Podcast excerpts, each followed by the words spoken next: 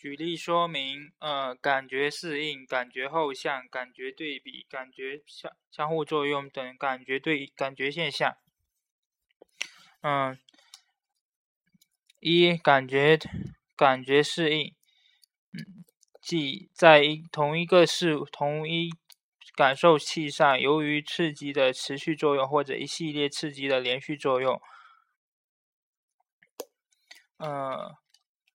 导致了致导致对刺激的感受性的变化，这种现象叫做感觉适应。如我们进入一个臭气熏天的地方，过一会儿就觉不觉得那么臭了，这是嗅觉适应的小结果。感觉后向，在刺激停止后，感觉印象仍仍仍暂仍暂留一段时间的现象叫感觉后向。呃，后向有正负两类之分。正后向在性质上和感原感觉呃相同，负后向的性质同原感觉的性质相反。比如注视电灯一段时间后，关上电灯，仍然会有一种灯似乎还在那里亮着的感觉现象，这叫正后向。呃，如果目不转睛地盯着一个白纸白色的荧光灯，然后把视线投向一堵白墙，就会感觉到有一个。黑色的灯的形象，这叫负后向。三、感觉对比，感觉对比包括同时对比和先后对比。同时对比是指感受器不同部位接受到不同刺激，对某个部位的强烈刺激会抑制其相其他邻近部位的反应，不同部不同部位的呃反应差别被接加被加强的现象。呃，马赫代现象属于同时对比。所谓马赫代是指，呃，人们在明暗交界处感到的明处更亮，暗而暗处更黑的现象。先后对比是指同一个感受器先后接受不同的刺激的作用而而产生的对比现象。如先吃醋，再吃西瓜，就会觉不出吃不出呃西瓜的甜味儿。嗯。四、感觉相互作用。由于不同感觉器官感受器之间的相互影响和作用，从而使感觉或感受性发生变化的现象，叫感觉的相互作用。如给如给一点微弱的声音刺激，可以提高对颜色的视觉感受性。第二题，嗯，简述色觉理论的三色理论。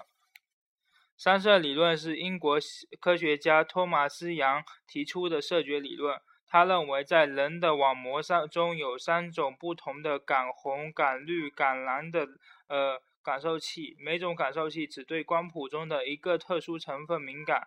当它们不分别受到不同的波长的光刺激时，就会产生不同的颜色经验：红、绿、蓝。呃，一八六零年。赫姆赫兹放弃了一个感一种感受器只对一种感波长敏感的想看法，认为呃每个感每种感受器都对各种波长的光有有反应，但是红色感受器对长波的反应最强烈，绿色对中波的反应最强烈，呃蓝色对短波的反应最强烈。嗯，如果一种光能够引起三种感觉感受器同时同程。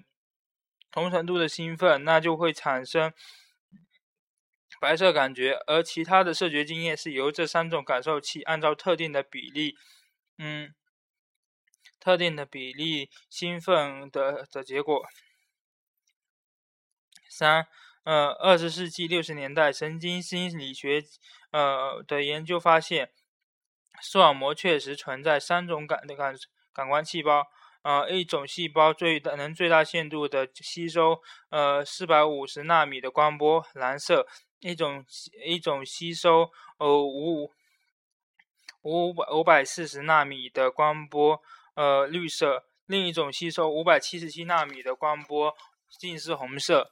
呃，从而支持了呃三色说。但是这种理论存在的明显的缺陷，对有些视觉现象很难解释，例如。它就无法解释，呃，红色红绿色盲。按照这种理论，红绿色盲患者应该缺乏感红、感绿的视锥体细胞。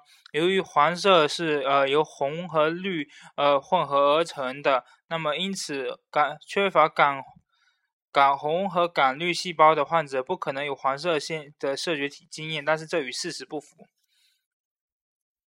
二、色觉色觉理论中的呃的对立过程说，呃，对立过程说是德国生理学家呃黑林提出的视觉理论。黑林认为，呃，视网膜上存在的三对视觉色素，呃，黑白黑色素。红红绿色素、黄蓝色素，它们在光刺激的作用下，呃，表现出对抗的过程，呃，佩林称之为同化或者异化作用。具体表现为，呃，在光刺激的影响下和，呃，在在光刺激下，黑白色素异化，产生了产生呃白色白色经验。呃，在没有光刺激时，黑白色素同化产生黑色经验。同样，同理，红光下，呃，红绿色素异化产生红色经验；绿光，绿光下，红绿色素红绿色素同化产生绿色经验；黄光下，嗯，呃，蓝黑经蓝黑色素，呃，蓝黄蓝色素异化产生蓝色经验。呃，在蓝。蓝蓝色在蓝光的作用下，呃，蓝黑色素同化产生蓝色经验。现在的研究，呃，使我们相信，呃，视视视网膜上存在的三种锥体经验，分别对应着不同波长的光敏感。嗯，在网膜水平上，视觉是按照三色理论提供的原理产生的。在视觉更高的系统水平上，存在着呃功能对立的细胞颜色的颜色的信息。加工表现出对立的功能。综合题，呃，简述，呃，比较，比较频率理论、共鸣理论、航波理论和，嗯，和神经骑射理论的基本观点。频率理论是由物理学家罗菲尔德提出来的。他认为，呃，内网膜的基体膜和正和正骨。正骨按照按照相同的频率运动，振动的数量与原声音的原有频率相适应。呃，如果我们听到一个频率低的声音，那就按连接着卵圆窗的振骨每次运动的次数较少，因而，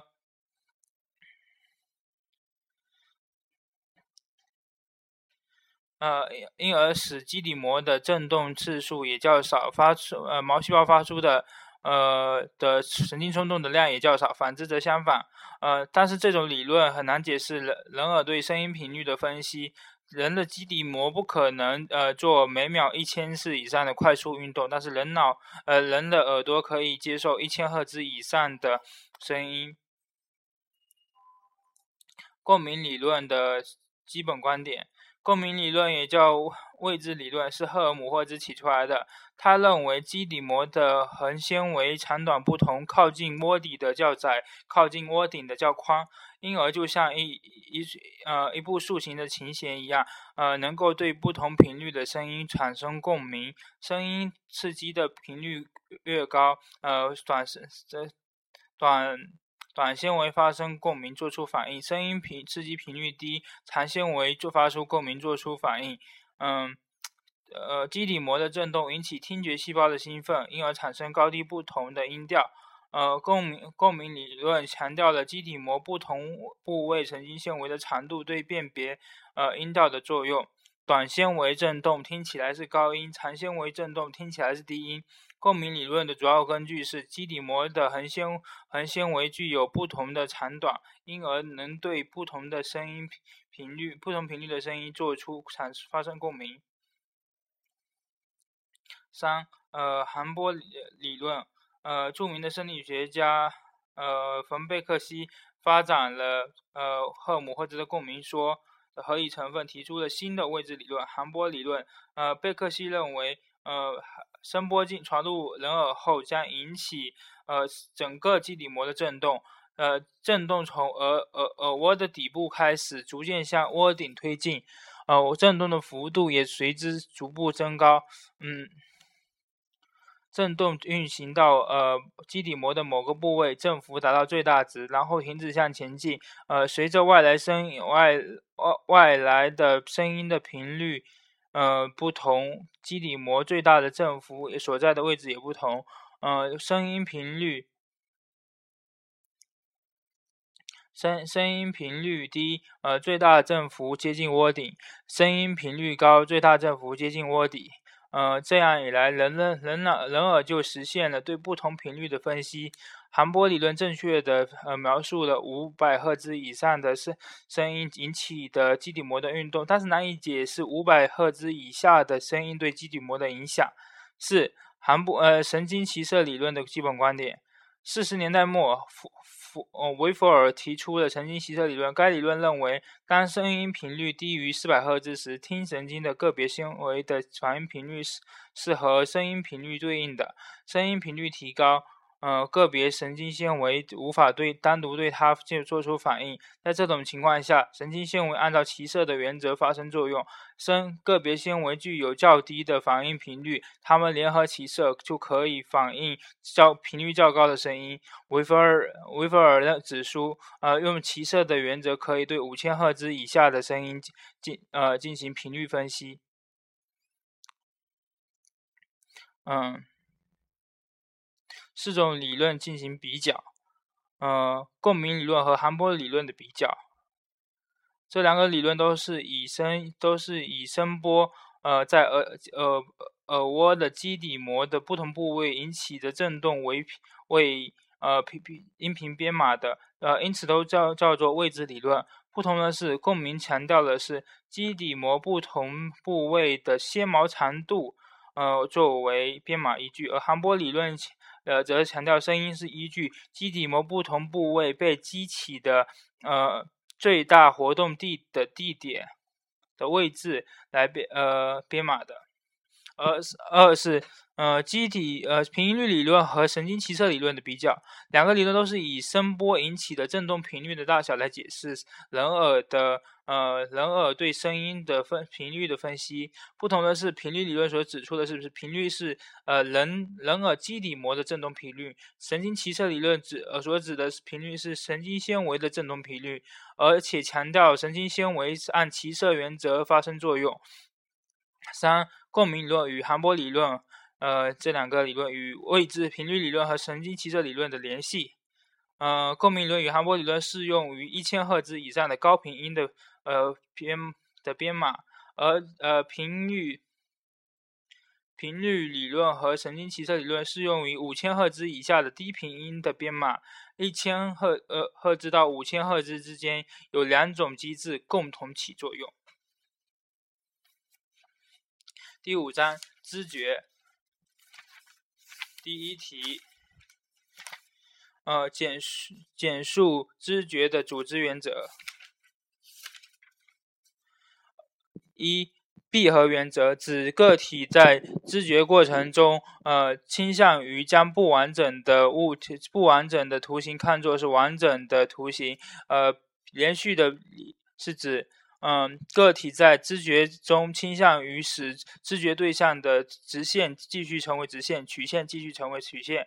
呃，相似，呃，人们在知觉时会对相刺激呃要素相似的项目要求，只要不被呃接近相接近因素干扰，会倾向于使把它们联合在一起。呃，临近原则，呃，临近原则，人们对于知觉场中的的客体的知觉是根据它们各部分的彼此相、彼此接近或者临近的程度而组织在一起的。五，共同命运原则是指个体在知觉过程中倾向于将知觉对象中具有共同命运的要素结合起来。六，对称，呃，在是指在。呃，视野中对称的部分容易组成图形。七，呃，是线条朝向原则，是指线条方向相同的呃图形容易知觉在一起。八，简单原则是指视野中具有简单结构的部分容易组成组成呃图形。举例说明，第二题举例说明呃知觉的特性。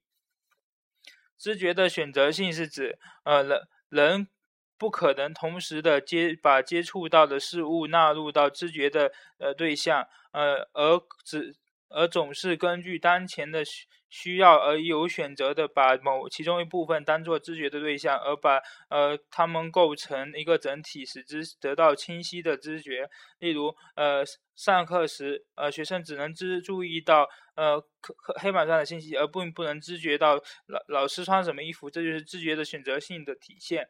二、知觉的整体性是指。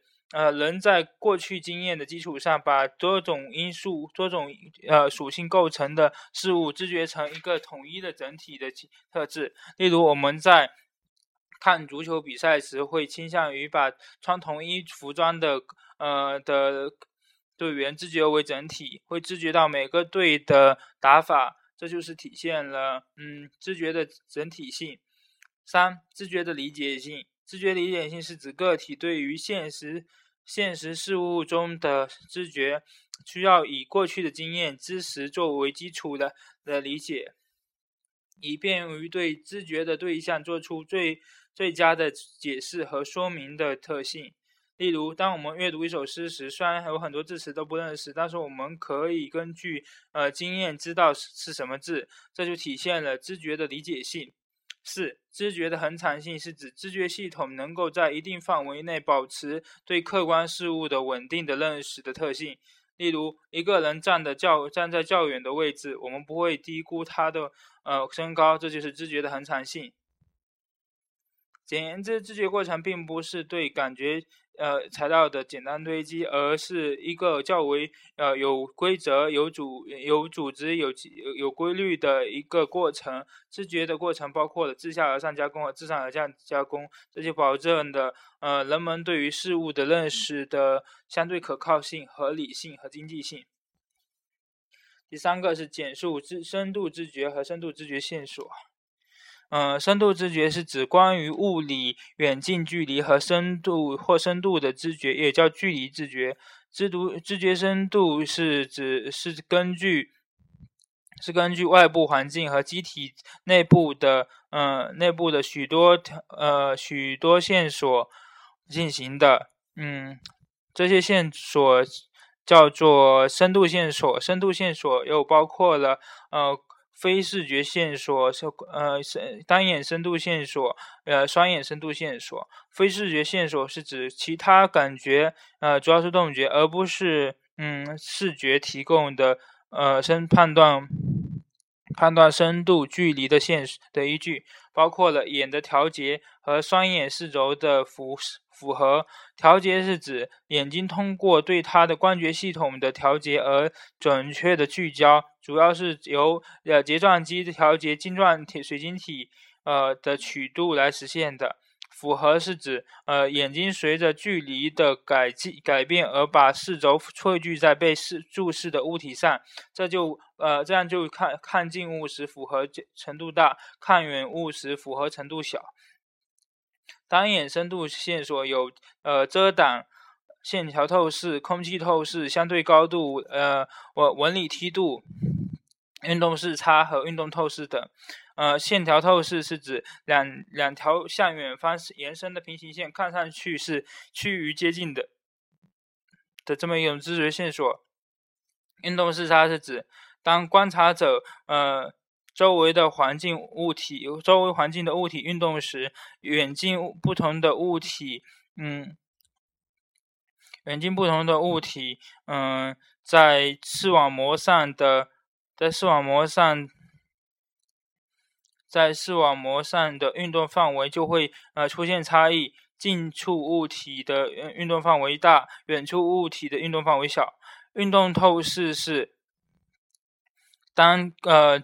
观察者向前运动时，视野中的景物也会连续运动。呃，远处物体流动速度大，近处物体流动速呃近处物体流动速度大，远处物的物体流动速度小。空气透视是指透过空气呃看不同远近的物体，清晰度不同。呃，纹理梯度又称结构极差，是指嗯。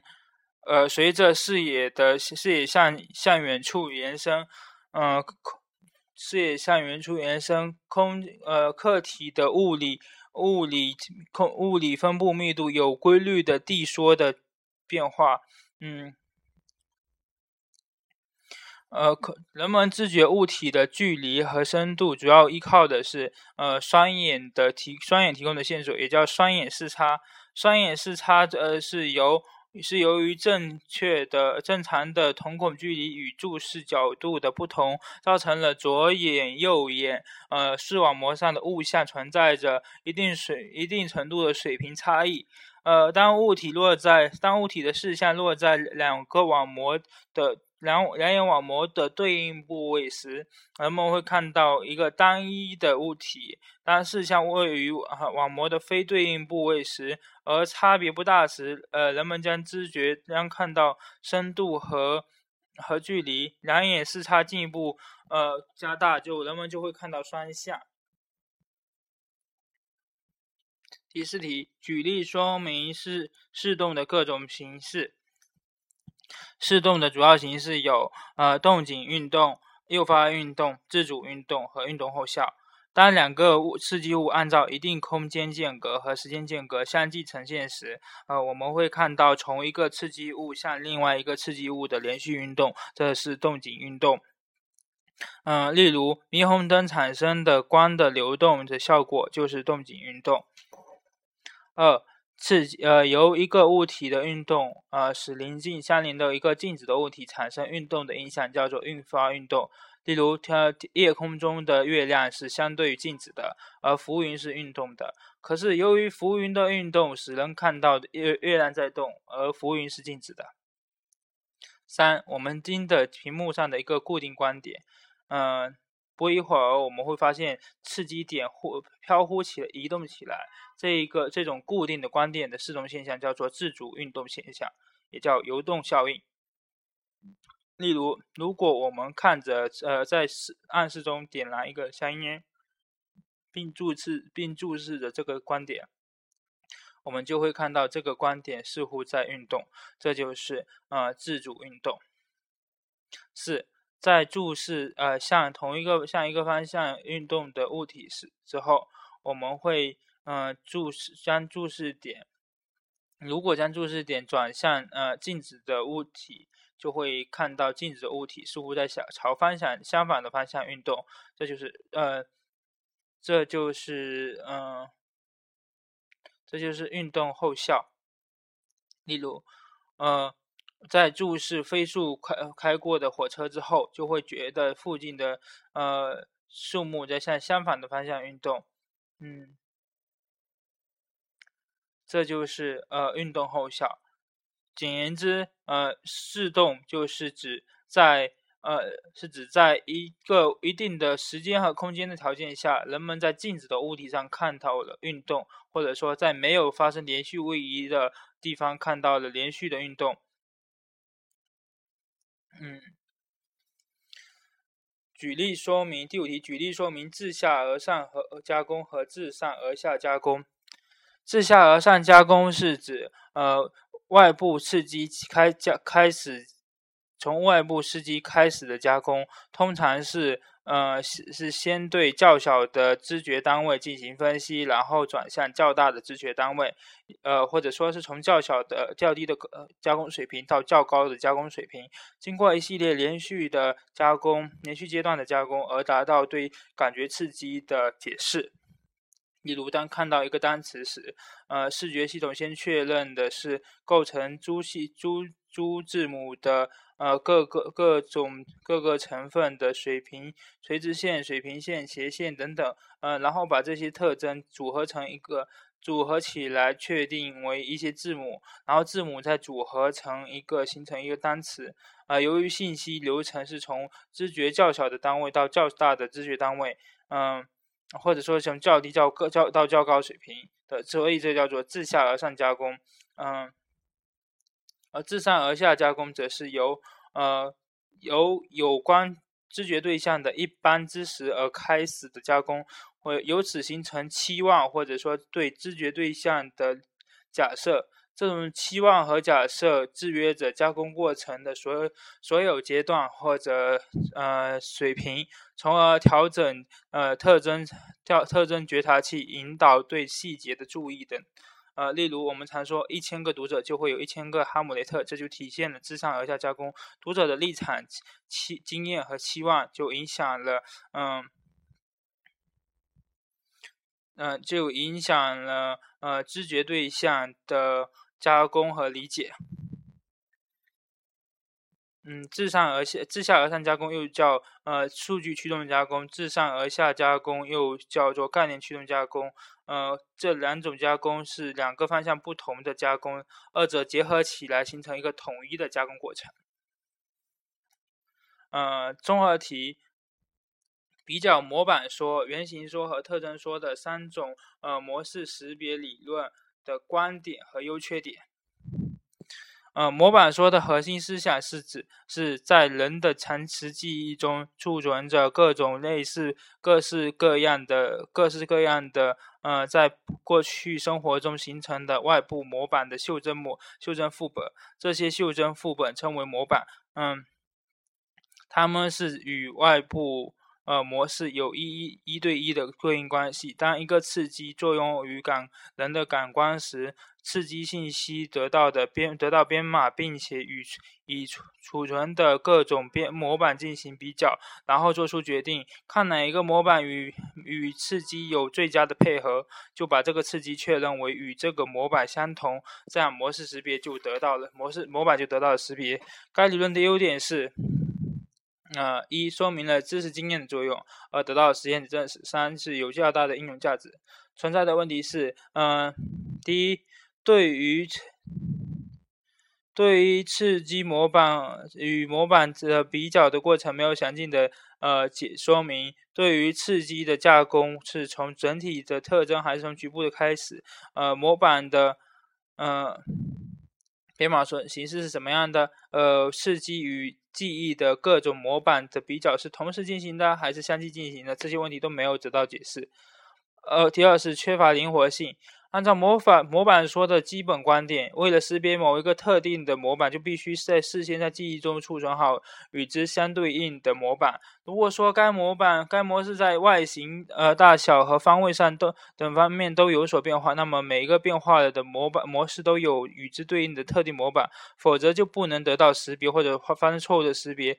在这种模式下，要得到正确的认识，就正确的识别，就会在大脑，呃，在人的记忆中储存着不可计数的模板，从而极大的增加了记忆的负担。这与人在呃模式识别中表现出的高度灵活性是不一样的。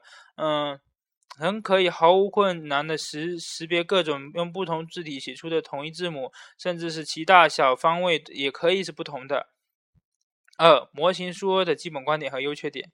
呃，模型说认，呃模，呃，原型说认为，呃，模式识别的基本过程是通过将刺激当前刺激与呃记忆中的有关模型、有关原型进行匹配，呃，从而获得当前刺激的当前刺激意义的过程。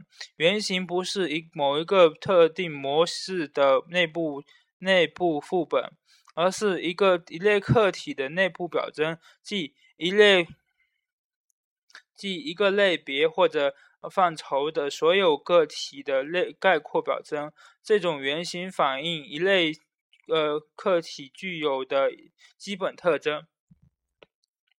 嗯，呃，该理论的特点是减轻了一减轻减轻记忆的负担，二是呃模式识别更加灵活，更加适应环境的变化。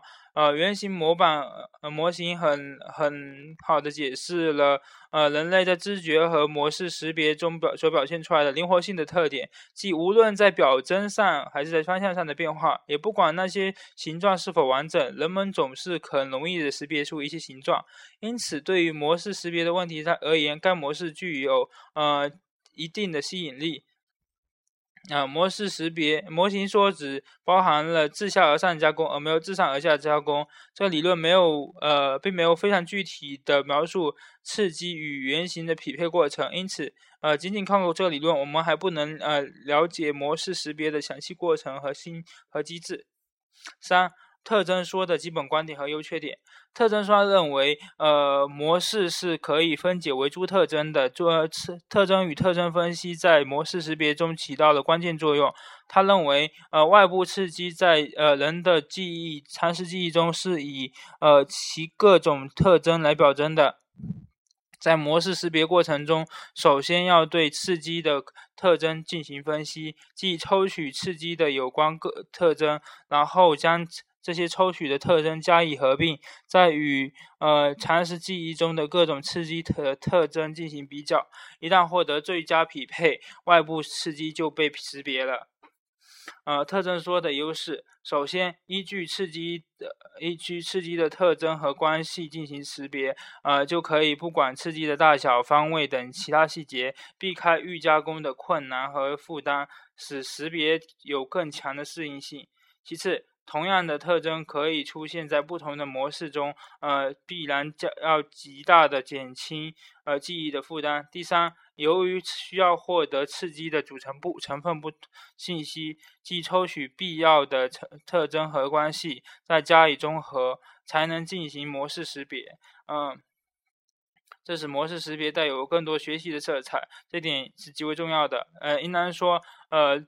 特征说是含有个个个较多的学习可能，嗯，特征说的不足是它该模型只有自下而上加工，没有自上而下的加工。呃，该二该模型呃是一个典型的从局部到整体的加工模型，这与呃很多的整体加工优势优先的实验证据相比相悖。嗯，三在模式识别时。呃，除了特征的影响外，还受到了其他因素的影响，比如说空间频率对字母呃识别的的有影响。嗯，呃，简总总总而言之，模式识别过程是呃感觉信息与常识记忆中的有关信息进行比较，决定再决定它与哪个常识记忆中的项目有最佳的匹配过程。